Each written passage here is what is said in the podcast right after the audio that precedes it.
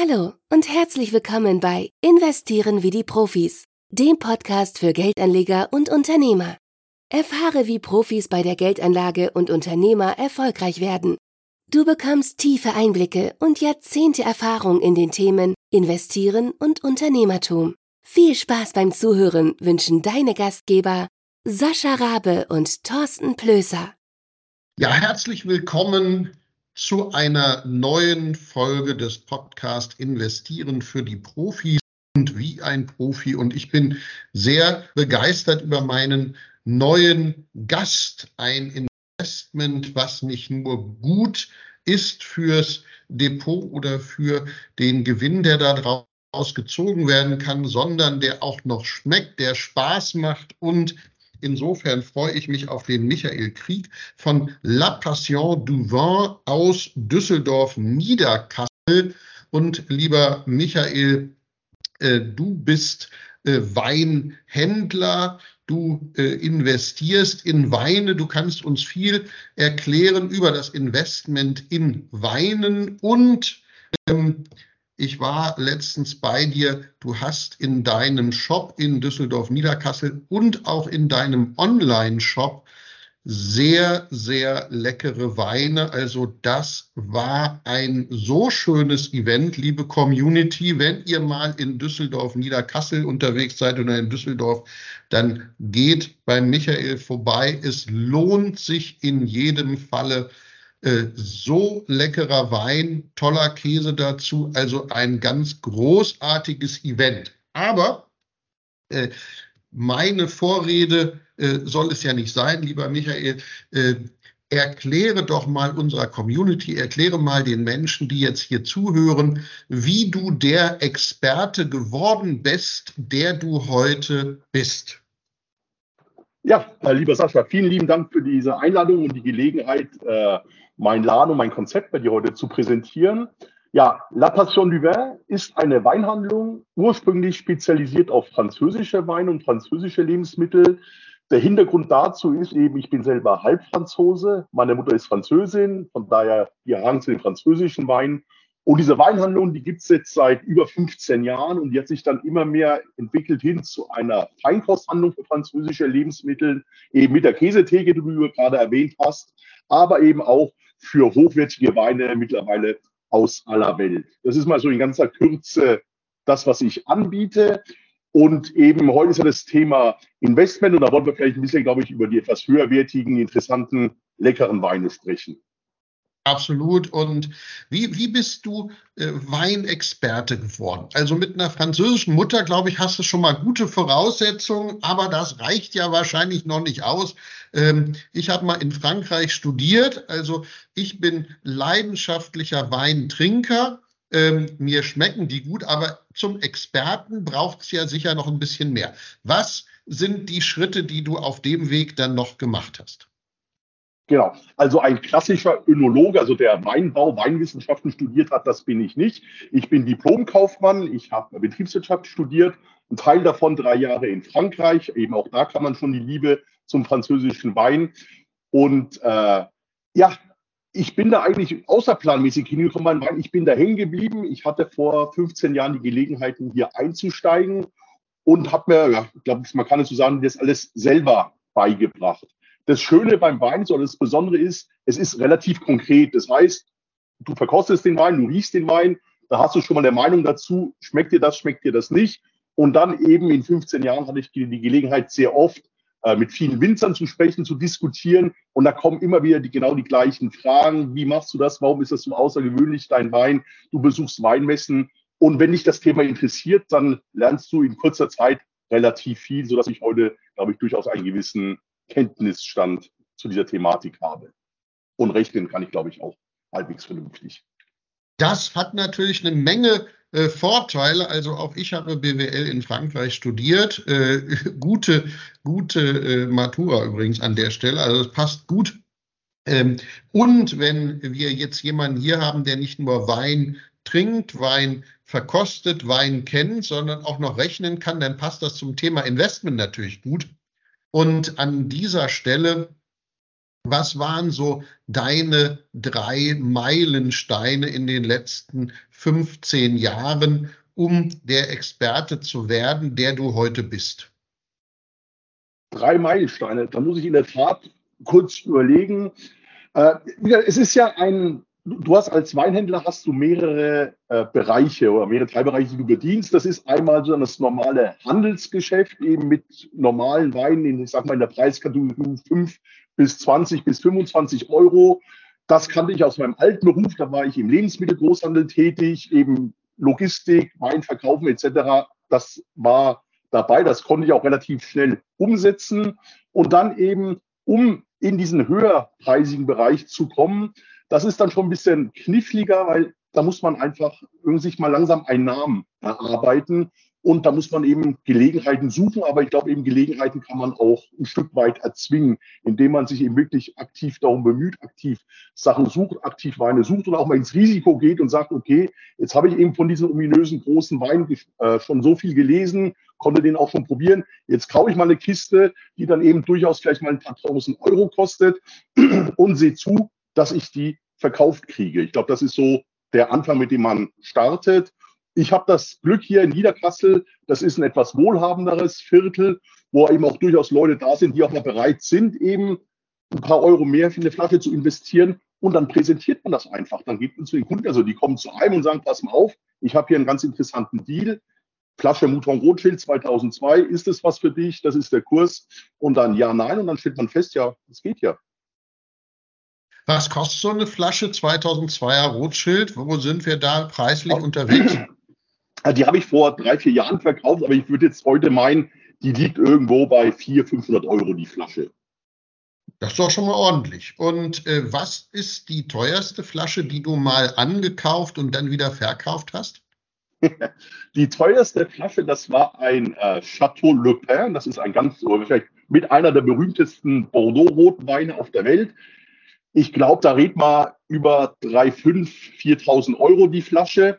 Und in der Tat hatte ich einen Kunden, der diese Flasche haben wollte. Der hat mich dann angesprochen. Dann habe ich sie ihm besorgt. Eben, das ist das Schöne, dass man sich dann eben Netzwerke aufbaut. Da werden wir vielleicht nachher auch nochmal kurz drüber sprechen, weil ich glaube, gerade in diesem Geschäftsbereich ist das sehr wichtig, dass man Sachen dann eben auch vernünftig besorgen kann und zuverlässig besorgen kann. Und äh, ja, dann konnte ich ihm diese Flasche besorgen und er war glücklich und happy. Und dann noch mal eine Frage, so eine Flasche für 500 Euro oder für 4.500 Euro. Äh, ist das eine Geldanlage? Man legt die sich in den Weinkeller oder ist das eine Flasche, die man dann im, ähm, vorm Kamin mit guten Freunden trinkt, weil es was ganz Besonderes sein soll? Oder ist es mal so, mal so? Wie, wie ähm, äh, ist das Thema Investment dann beim Kunden äh, zu sehen? Ja, knifflige Frage äh, wird immer wieder gestellt. Ich äh, rate dazu, trinkt die Flasche, habt Spaß daran. Mit Wein äh, Investment zu betreiben ist, ist nicht ganz ohne, ist ein bisschen knifflig, ja, da kann man auch schnell auf die Nase fallen. Äh, von daher, der Genuss ist auf jeden Fall da, wenn man Freude am Wein trinkt, gerade wenn man das wirklich mit der Absicht, ich möchte da Geld verdienen, mitmacht, da kommen eben jede Menge weitere Fragen dazu. Also es ist nicht einfach so, dass man sagt, hier, lieber Weinhändler, hast du 4000 Euro, mach mich reich. Das funktioniert nicht. Da muss man schon gezielt suchen. Da muss man dann auch eine Möglichkeit haben, diese Sachen verlässlich zu lagern, die dann auch zu vergessen und dann irgendwann, wenn der richtige Moment kommt, zu sagen, jetzt verkaufe ich die und ich freue mich äh, auf die kleine Spanne oder die große Spanne hoffentlich dann eben, die ich damit gemacht habe. Und äh, an dieser Stelle nochmal eine Frage auch, ähm, wie wenn du jetzt dich in die Situation des Kunden begibst, wie kann ein Kunde sicherstellen, dass er nicht darauf reinfällt, äh, etwas kauft, was vielleicht eher unbekannt ist und dann vermeintlich teuer und im Nachhinein äh, zeigt es sich denn, ist doch nicht so äh, wertvoll gewesen und er hat im Zweifel sogar Geld verloren oder er hat eine äh, heute teure Flasche gekauft und aufgrund Veränderungen in den Märkten sind die dann auf einmal nicht mehr so wertig oder im schlimmsten Fall sogar verdorben. Ich habe davon gehört, dass es äh, für Weine auch immer äh, den richtigen Moment geben muss und wenn der zu lange äh, in die Zukunft geschoben wird, dann kann es sein, dass auch der Wert wieder abnimmt. Also diese drei Themen, die wären nochmal ganz spannend von dir als Experten zu hören. Gut, äh, Jahrgänge äh, Trinkzeitpunkte, das ist in der Tat ein großes Thema. Auf der anderen Seite, da haben wir das Glück, da gibt es sehr viele Fachliteratur. Wenn wir wirklich von diesen Top-Weinen sprechen, weltweit, wo wir darüber reden, die kosten 200 Euro und, oder deutlich mehr, da gibt es genügend Leute auf der Welt, die die verkosten, die sich das auch durchaus der Fachverkostung machen können und die das dann bewerten können, die Jahre und sagen, pass mal auf, der 2000er, der ist jetzt super trinkbar, der 97er, der ist jetzt vielleicht schon langsam äh, nicht mehr so frisch. Das kann man, wenn man sich eben dafür interessiert, kann man das relativ gut rausfinden. Dann eben natürlich Märkte, Bedingungen verändern sich. Da ist der Wein genau gefeit davor wie andere. Äh, das muss man eben mit Machen Auge überprüfen, laufen, kontrollieren. Auf der anderen Seite, für mich war das jetzt, ich glaube, ich habe 2008 angefangen, da war die Finanzkrise. Das war eine super Gelegenheit, um günstig an Wein zu kommen. Also so dumm und so platt das klingt, in jeder Krise steckt auch eine Chance. Ja, das ist so, wenn dann auf einmal Winzer sagen, wir brauchen wieder äh, Cash, dann machen sie auch ihren Keller auf und verkaufen dann eine andere Flasche ein bisschen günstiger. Also das war für mich jetzt schon zweimal Gelegenheiten, äh, sinnvoll strategisch zu investieren in Weine funktioniert sehr gut. Und die dritte Frage, die habe ich jetzt schon wieder erfolgreich verdrängt. Da muss jemand noch mal kurz auf die Sprünge helfen. Ja, äh, einfach der, der Blick ähm, äh, auf Marktschwankungen. Und äh, ein Punkt, ich habe gehört, ja, in der Phase, in der es keine Zinsen gab, ja, in der die Aktienmärkte möglicherweise auch nicht so gut performt haben, äh, sind Investoren hingegangen und sind in äh, Sachwerte gegangen, unter anderem auch in, in Wein, auch weltweit. Ähm, äh, die Kurse nach oben gegangen. Mittlerweile gibt es wieder ein paar Zinsen. Ähm, und äh, heute ist DAX-Höchststand. Ähm, Merkst du das als äh, Weinhändler, dass sich dort auch Märkte verändern, dass Preise sich auch verändern oder äh, ist da der Einfluss nicht so stark? Wie, wie, wie sieht das bei dir aus? Doch, also der Einfluss ist definitiv da. Jetzt Kunden in, den, in der Niedrigzinsphase vermehrt in Sachwerte investiert haben, vielleicht bin ich dafür zu unbedeutend und nicht groß genug, das würde ich jetzt pauschal nicht so sagen. Was eben wirklich interessant war, und das war es auch zu Beginn der Corona-Krise eben, dass äh, sobald da Marktirritationen kommt und die Winzer oder die Händler, die Großhändler, die das dann vertreiben, sagen, jetzt brauchen wir wieder Geld. Äh, natürlich, die senken dann ihre Preise, die machen dann spezifische Angebote und das konnte man wirklich über drei, vier Stufen sehen. Einfach dahingehend, die ersten Angebote waren die schlechten Jahrgänge zu etwas günstigeren Preisen. Dann hat man gemerkt, das reicht nicht. Dann kamen du kriegst den guten Jahrgang, wenn du eine Kiste vom schlechten Jahrgang dazu kaufst, dann kriegst du einen kleinen Rabatt. Und am Schluss, als dann wirklich eben die Not groß war, hieß es dann eben, okay, du kriegst auch die gute Kiste ohne die schlichte, schlechte Kiste zu einem günstigen Preis. Also das konnte man wirklich sehr schön stufenweise nachverfolgen. Und ich glaube, das Besondere eben am, am Weinhandel ist, den Winzer und auch den Händlern, den, den drückt insofern der Schuh, als dass der nächste Wein ja schon in den Startlöchern steht. Das heißt, die brauchen, die Winzer brauchen irgendwann den Platz im Keller. Die müssen ihren Wein verkaufen. Die können jetzt nicht sagen, ich lasse einen kompletten Jahrgang bei mir liegen und warte, bis wieder alles gut wird. Genauso die Großhändler, die müssen die Sachen kaufen, die müssen die neuen Sachen kaufen, die müssen Platz für die neuen Sachen schaffen. Von daher haben die da einen gewissen Druck. Und wenn man eben ohne Druck agieren kann, dann hat man durchaus die Möglichkeit, um schöne, interessante Investments zu machen. Und auch da nochmal die Frage, wie kommst daran? Du hast schon gesagt, über dein Netzwerk bei einer Weinmesse möglicherweise oder über Menschen, die du heute schon kennst. Aber so ganz grundsätzlich, wenn jetzt heute jemand sagt, hört den Podcast, sagt, das finde ich toll, ich bin ein Weinliebhaber, ich möchte das auch haben. Und der sagt, ich möchte auch ähm, daran. Sind das denn irgendwie, äh, ich hätte jetzt beinahe gesagt Dachbodenfunde, aber wahrscheinlich findet man Wein eher im Keller. Äh, sind das so Kellerfunde oder äh, wo kommen denn äh, wirklich äh, gute äh, und hochwertige Investments äh, nach vielleicht auch langer Zeit her?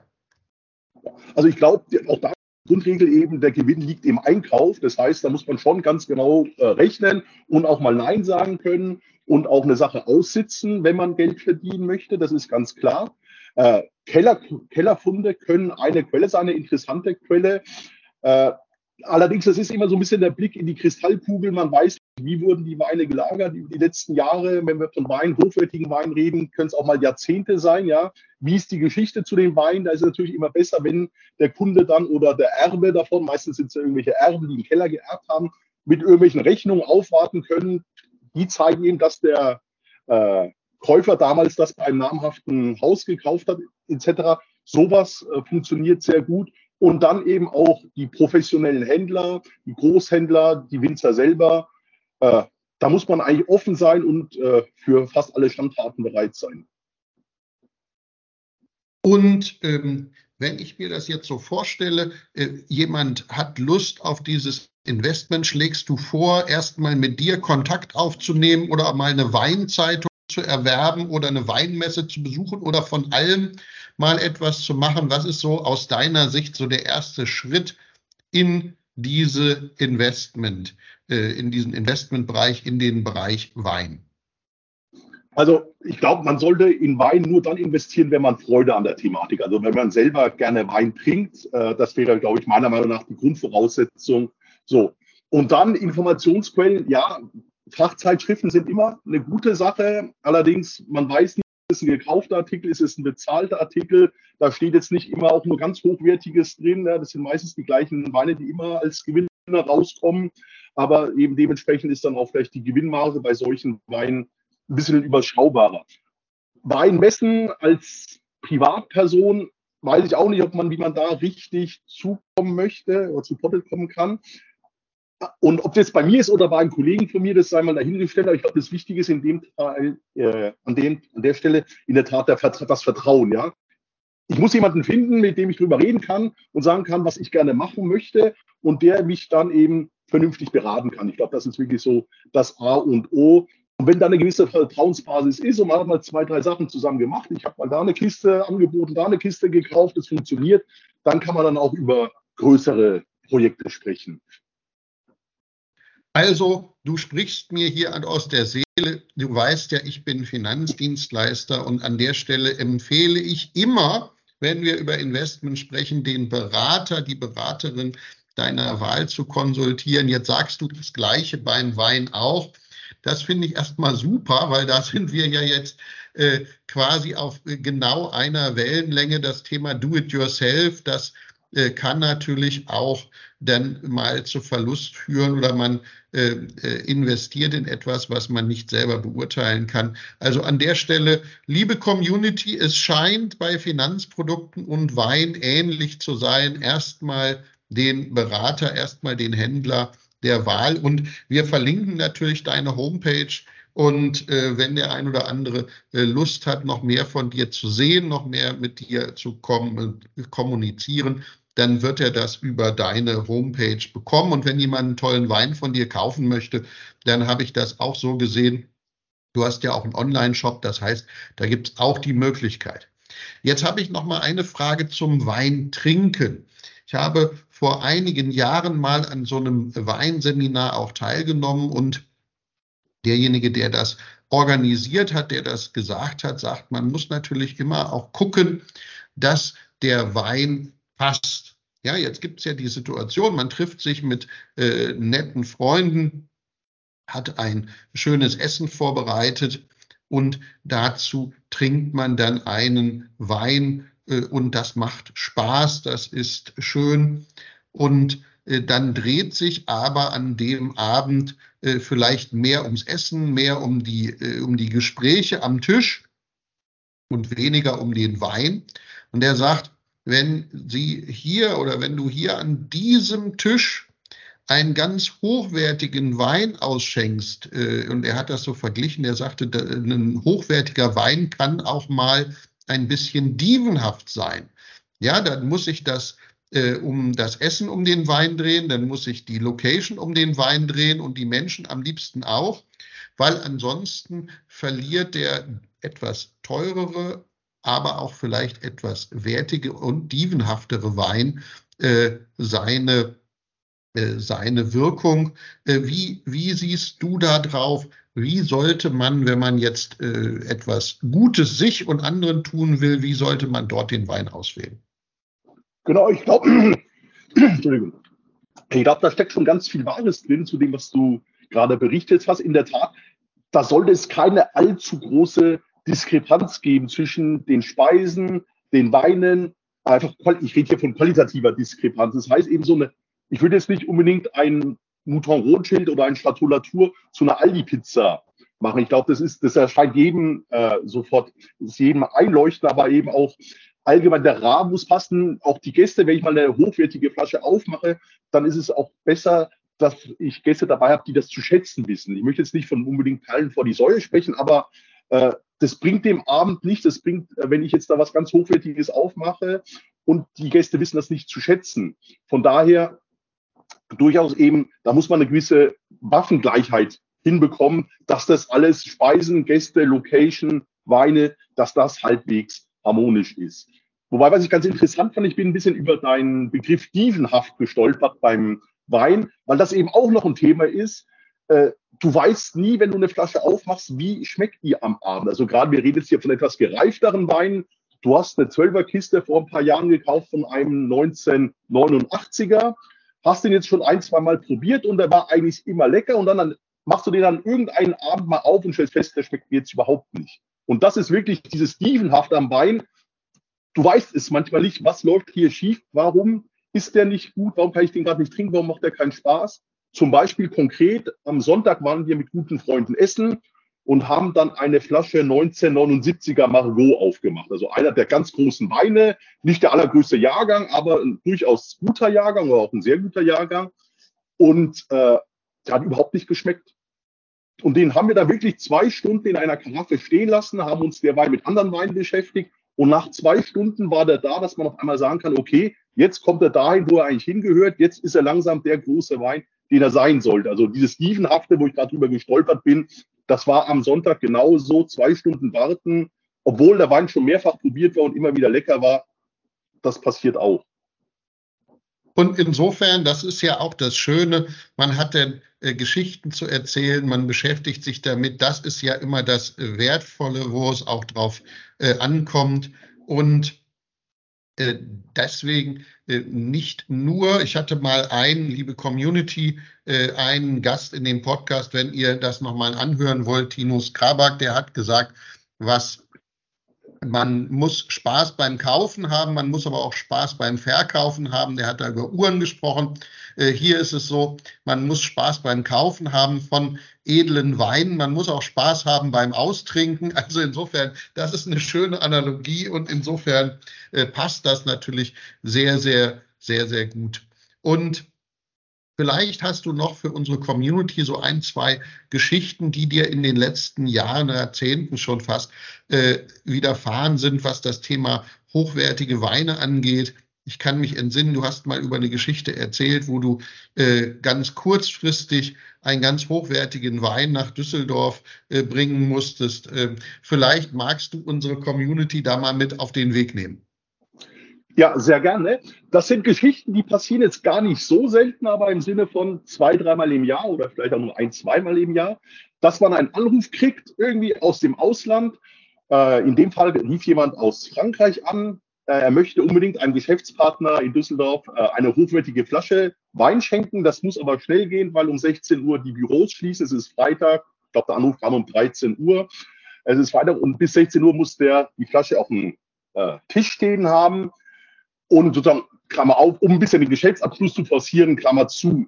Und dann habe ich gesagt, ja, das kann man schon machen. Also wir redeten dann über eine Flasche Wein, die so 800, 900 Euro kosten sollte. Habe ich gemeint, ja, da habe ich durchaus was Passendes da. Auch der Kunde, ich wusste, wo sein Büro steht, habe ich gemeint, da bin ich in 20 Minuten oder Viertelstunde da, das ist kein Problem. Das muss nur funktionieren. Wir müssen uns über die Modalitäten einig werden. Dann hat er die Flasche da gesagt, getan. Es ging dann noch ein bisschen hin und her, weil ich glaube, der Auftraggeber selber, der kam nicht aus Frankreich, sondern der saß in Hongkong. Von daher war das so ein Dreieckstelefonat. Und als wir uns dann einig waren, um 15 Uhr bin ich zum Kunden, habe die Flasche dahingestellt und ähm, am Montag dann war das ein großer Skandal, weil in der Tat in der Firma, das war ein namhaftes äh, japanisches Unternehmen, wurde das natürlich überhaupt nicht gern gesehen, dass man versucht, den Vertragsabschluss irgendwie durch äh, Geldzahlung oder Bestechung zu forcieren. Also das lief dann, glaube ich, für den Kunden nicht ganz so rund. Äh, ich hatte dann gesagt, ich nehme den Wein gerne zurück. Wenn ihr mir den zurückbringt, dann erstatte ich den, aber ich gehe jetzt bestimmt nicht zum Kunden und klaue den wieder vom Schreibtisch zurück. Und ich habe dann auch nie wieder was von dem gehört. Es gibt aber auch schönere Geschichten, also mit größerem Happy End, dass man dann eben auch äh, da rufen Galerien aus, in der Tat, so, äh, so, wie das, so dumm wie das jetzt klingt, aber aus New York, aus London, rufen Galeristen an und sagen, wir haben einen Künstler in Düsseldorf, den möchten wir mit äh, einem Geschenk zu seinem Geburtstag äh, beglücken. Da redet man nicht in diesen Preiskategorien, aber doch in den 50, 100 Euro kannst du diesem Künstler äh, eine Flasche Wein vorbeibringen. Das funktioniert auch, das sind auch interessante Geschäfte oder auch eben Geschäftspartner aus dem Investmentbereich, glaube ich sogar. Dann darf es dann auch mal wieder ein bisschen mehr sein. Genau. Sowas kommt durchaus vor, ist immer wieder interessant, aber ist jetzt darauf kann man zumindest noch nicht kein Geschäftskonzept äh, bauen. Dann ganz herzlichen Dank, da mal so ein bisschen den Blick hinter die Kulissen, was denn alles im Geschäft eines Weinhändlers hochwertiger Weine denn so passieren kann. Sehr, sehr spannend und äh, ja, an der Stelle wäre es wahrscheinlich gut gewesen, wenn äh, die Beteiligten den Wein getrunken hätten und dann wäre das weg gewesen, dann hätten alle Freude gehabt. Äh, ja, also insofern, man muss immer genau gucken, wann und für wen. Wenn äh, wir jetzt, und wir kommen jetzt zum Ende äh, unseres Podcasts, ich finde die, äh, die Geschichten, die Inspirationen von dir so großartig und, und äh, ja, ich hatte ja schon gesagt, ich habe dich auch in deinem, äh, in deinem Laden live erlebt äh, bei einem, einem Weinseminar. Es lohnt in jedem Falle. Äh, vielleicht mal unserer Community nochmal drei Essenzen mit auf den Weg geben, wenn die sich für hochwertige Weine interessieren. Was sind so die aus deiner Sicht drei wichtigsten Essenzen rund um das Thema Wein auch unter dem Aspekt Weininvestment? Ja, also wenn man Wein als Investment sieht, ich glaube, dann ist das erste, da muss man zu den Namen. Also es nutzt jetzt nichts, dass ich anfange und sage, ich kaufe eine Flasche für 20 Euro oder kaufe eine Kiste für 200 Euro und hoffe dann, spekuliere auf irgendeinen fünfprozentigen Gewinn in, nach zwei Jahren. Wenn dann wirklich die großen Namen, für die es einen Markt gibt, äh, für die es auch, äh, wo es ein bisschen um Geld geht. Das ist, glaube ich, das, äh, das Wichtigste. Dann der zweite Punkt ist die Bezugsquelle. A, einmal, wie glaubwürdig ist die, was das angeht, weil eben gerade hochwertige Weine ziehen natürlich Fälscher an.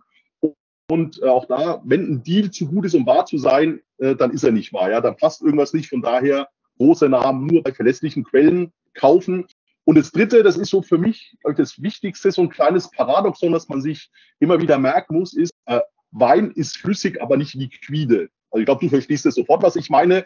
Ich Wein ist eine flüssige Sache, die kann man trinken. Liquide, ich kriege das nicht schnell verkauft. Oder wenn ich das schnell verkauft kriegen möchte, dann nur zu ungünstigen Konditionen. Ich glaube, das ist wirklich das A und O, das Besondere, wenn man es als Investment sieht. Eben, wenn ich das verkaufen möchte, muss ich mir dafür auch Zeit nehmen, die Markt, das richtige Marktumfeld suchen und den richtigen Käufer. Und die stehen nicht immer unbedingt Schlange. Sehr schön, sehr also gerade dieses, äh, diesen kurzen Satz, der, äh, der äh, spricht mir natürlich total an. Ne? Wein ist flüssig, aber nicht liquide. Ja, genau so ist es.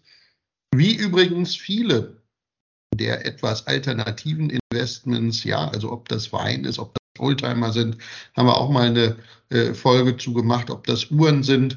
Ja, also da ist es so, äh, ein Investment Fonds kann man innerhalb von zwei Ta äh, Arbeitstagen in der Regel liquidieren. Ans Tagesgeld kommt man tagtäglich und bei Wein muss man schon auch die richtige Zeit abpassen. So wie beim Trinken auch, haben wir jetzt gelernt, die richtige Zeit kann auch zwei Stunden später sein. Also insofern äh, fühle ich total rein. Lieber Michael, ganz, ganz lieben Dank für deine äh, Impulse, für deinen Blick hinter die Kulissen. Es war großartig, dir zuzuhören. Auch herzlichen Dank im Namen äh, meiner Community.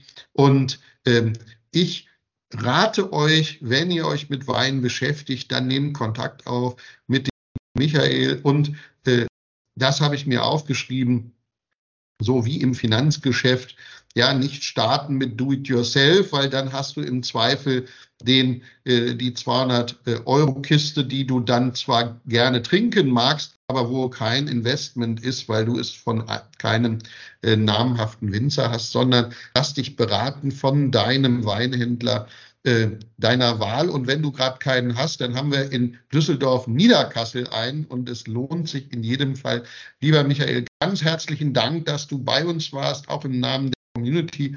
Und wenn dir, lieber Zuhörer, liebe Zuhörerin, dieser Podcast gefallen hat, dann äh, aktiviere die Glocke, like uns, teile uns ähm, und kommentiere. Schreib auch gerne rein, was du an sonstigen Investmentthemen mal hören oder, äh, äh, oder sehen willst von uns. In diesem Sinne eine ganz tolle Zeit, eine ganz tolle ähm, äh, Zeit, die wir uns jetzt gerade vor uns haben. Wir äh, haben jetzt Winter, das heißt auch eine gute Zeit, sich gemütlich hinzusetzen mit einem Wein. Und ich glaube, Michael, du hast vielen unserer Zuhörerinnen und Zuhörer viel Spaß gemacht auf das, was da jetzt an schöner Jahreszeit kommt und wo es gemütlich dann auch darum geht, mal einen hochwertigen Wein zu trinken.